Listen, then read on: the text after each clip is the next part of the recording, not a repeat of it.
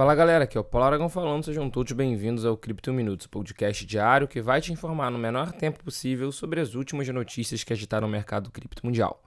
Para começar o episódio dessa quinta-feira, o episódio de hoje, o Bitcoin nas primeiras horas do dia 24 de agosto de 2023 está cotado em cerca de 26.500 dólares, enquanto o Ether está cotado em 1.680 dólares. O Bitcoin continua abaixo dos 27 mil, mas, porém, contudo, parece estar conseguindo ter forças para não cair novamente abaixo dos 26. Então, isso não deixa de ser uma notícia positiva no curto prazo do Bitcoin. E, naturalmente, uma recuperação do Bitcoin pode indicar uma recuperação de todos os outros criptoativos. E para dar continuidade no episódio de hoje, a gente vai falar um pouquinho sobre uma ação que a Binance tomou aqui no Brasil. A Binance, para quem não sabe, é a maior exchange do mundo em volume negociado.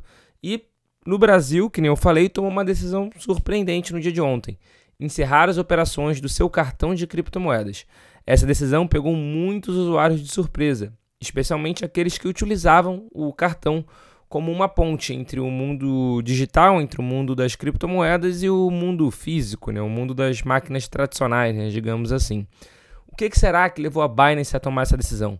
Especialistas apontam para um ambiente regulatório ainda incerto no Brasil, com a CVM brasileira, né, Comissão de Valores Imobiliários, e o Banco Central intensificando o olhar sobre as operações de criptomoedas, muitas empresas estão reavaliando suas estratégias. A questão que fica é: será que outras empresas seguirão o mesmo caminho da Binance de cancelar esse tipo de cartão?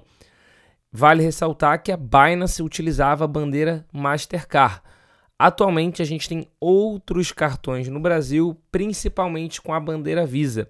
Visa que entrou na Associação de Criptoeconomia nesse mês, né, na ABCripto.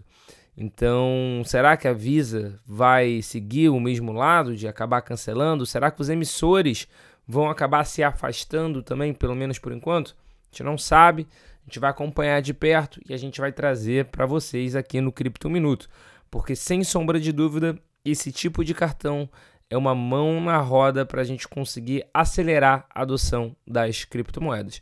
E falando da adoção de criptomoeda, no vasto oceano das criptomoedas, as baleias são aquelas entidades ou indivíduos que detêm grandes quantidades de um determinado ativo. Recentemente, uma carteira de Bitcoin até então desconhecida começou a acumular uma quantidade impressionante de BTC, tornando-se a terceira maior baleia do mercado. Em um curto espaço de tempo, essa carteira acumulou milhões em Bitcoin, gerando especulações e teorias em toda a comunidade de cripto. Quem estará por trás desta carteira? Um investidor institucional fazendo uma entrada silenciosa? Um antigo minerador? Ou então será que é uma exchange criando uma nova carteira fria? O fato é que movimentações dessa magnitude podem ter um impacto significativo no mercado, seja causando oscilações de preço ou influenciando a dinâmica da oferta e da demanda.